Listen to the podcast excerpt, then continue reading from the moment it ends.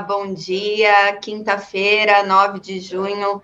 Sejam bem-vindos a mais uma edição do Minuto Megawatt, ao vivo no Instagram e na sequência disponível nas plataformas de podcast. Eu sou a Natália Bezutti, jornalista da Megawatt, e vamos falar um pouquinho desse dia que aqui em São Paulo está nublado, 14 graus, mas lá no Rio de Janeiro tem muita coisa acontecendo, por lá o setor está bem quente, bem agitado. A gente teve o primeiro dia do Enase, com muita matéria apurada pelos colegas Rodrigo Polito e Camila Maia. A gente vai passar por aqui. Ô, Solange, obrigada pelo dia de jornalista. Também teve o dia de liberdade da imprensa agora, né? Muito obrigada pela lembrança e por estar sempre aqui com a gente. É, então, muita notícia na Megawatt, que o Rodrigo Polito e a Camila Maia apuraram ontem no Enase, e a gente também vai falar um pouco por elas, passar um pouco por elas, e também falar da, Eletro, da Eletrobras e do PL, do teto do ICMS de 17%, é, que agora também tem a expectativa né, de duas PECs a serem tramitadas no Senado, no Congresso, que ontem foram apresentadas pelo senador é, Fernando Bezerra Coelho. Bom, vamos começar pela, pela Eletrobras, até porque tem muita gente contando com o valor da capitalização. É, hoje, a empresa define o preço da sua oferta de ações e ela pode movimentar algo em torno de 34 a 35 bilhões, acima daqueles 25 bi que tinham sido é, estimados né, inicialmente. É, isso porque as reservas de ações no fim da, dessa quarta-feira acabaram sendo muito superiores ao esperado. É, até uma apuração do jornal Valor Econômico, está hoje publicado em reportagem lá, que estava próximo dos 60 bilhões a reserva de ações. Então, isso deve ter, dar uma reduzida aí também, quem reservou uma parte do fundo de garantia. A reportagem também fala que estava em 7,5 bilhões e o teto é de 6 bilhões, né? Do FGTS, então deve ter uma reduzida.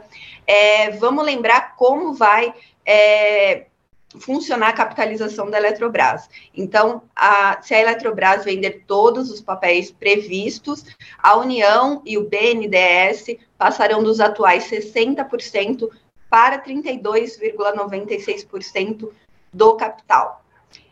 É, ainda na Eletrobras, ontem o Rodrigo Polito apurou que o processo de capitalização e privatização também deve provocar mudanças no Ministério de Minas e Energia. Isso porque alguns servidores foram cedidos para trabalhar na pasta, né? Alguns servidores da Eletrobras.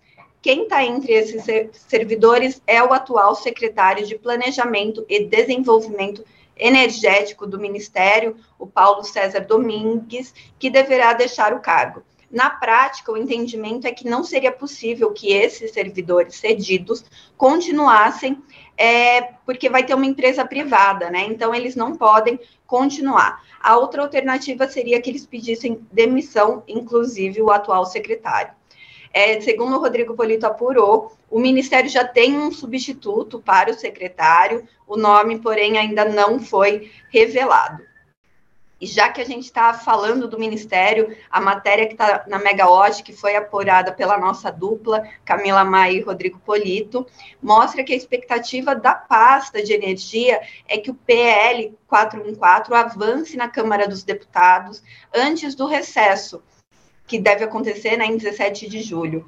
A secretária executiva do Ministério participou é, de um dos painéis, a Marisete Pereira, e ela contou que, em paralelo à tramitação do PL 414, o Ministério deve abrir uma chamada pública junto com a ANEL e com a Câmara de Comercialização de Energia Elétrica para colher contribuições ao processo de abertura do mercado de energia elétrica brasileiro. Bom, hoje no Diário Oficial da União saiu um despacho do presidente da República, Jair Bolsonaro, que encaminha ao Congresso Nacional projeto de lei para permitir a cessão, mediante licitação de forma integral e definitiva, do direito da União à sua parcela de excedente em óleo é, proveniente de contratos de partilha de produção Segundo o MME, a proposta abre oportunidade para monetização do petróleo e gás natural nesse momento de alta do Brent, né? Uma alta que vem aí desde a de dezembro subindo, chegou a 139, caiu e fica em torno de 120 quando tem novas altas. Então, vamos apurar durante o dia de hoje quais são os reais efeitos práticos, né, dessa medida.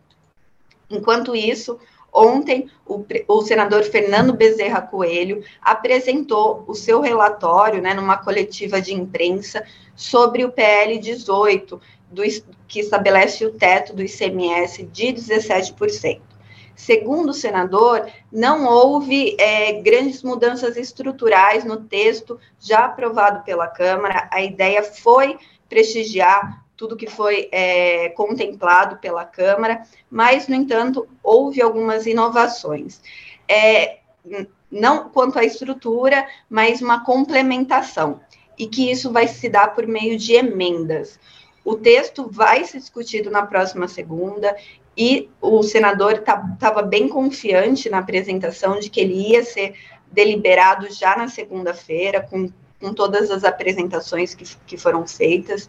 E entre as inovações, é, tá que os estados com alíquota abaixo dos 17%, né, do ICMS, sobre a, aqueles produtos que agora estão considerados como, considerados como essenciais, então combustíveis, energia, transporte, tem a questão de comunicação também, podem aumentar o teto dentro dessa faixa de 17% e também vão ter segurança jurídica na questão da LDO, né, Lei de Diretrizes Orçamentárias do Estado. Além disso, em relação ao cálculo de perdas do Estado, haverá com, é, a compensação vai se dar agora sobre o serviço de dívida junto à União e não mais quanto ao estoque de caixa. Então, se um Estado, por exemplo, é, faz o pagamento de um bilhão no próximo mês, a, é, parcelado, né, a dívida parcelada que o Estado tem, a União vai cobrir é, esse valor de um bilhão e aí ele continua com o seu fluxo de caixa. É, além disso, para os cinco estados da União que não possuem dívidas, são cinco estados, eu não achei aqui é, esse detalhamento no relatório, mas cinco estados não possuem dívida com a União, então a compensação deles, caso haja perda de arrecadação por conta do teto do ICMS, vai se dar a partir de, de 2023, ou se eles fizerem algum empréstimo agora no segundo semestre.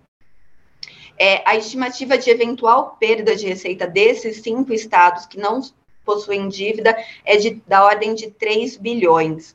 É, bom, mesmo é, o, o senador falou, né, que muita gente fala que não deve surtir efeitos é, esse teto do ICMS, mas que, no entanto, o Senado apurou, fez os cálculos ali que deve ter uma redução de 0,75 centavos, né, 75 centavos no preço do diesel e de 1,75 de R$ 1,75 no da gasolina.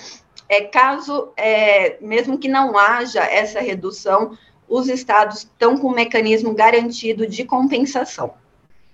Quanto às PECs, além da PEC que foi anunciada pelo presidente Jair Bolsonaro na segunda-feira, a PEC para zerar a alíquota é, do diesel, gás natural e gás de cozinha, o senador falou é que é, deve tramitar uma outra PEC, ainda sem relator designado, que é uma PEC para limitar o ICMS do, do etanol, dos biocombustíveis, né? Então, biodiesel, etanol, a 12%, para que ele não perca competitividade em relação à redução ou isenção, né? Que vai ser autorizativa e não obrigatória dos, dos estados zerarem a alíquota do ICMS sobre os combustíveis. Então, se os estados zerarem, também tem uma PEC para dar competitividade ao bio, aos biocombustíveis.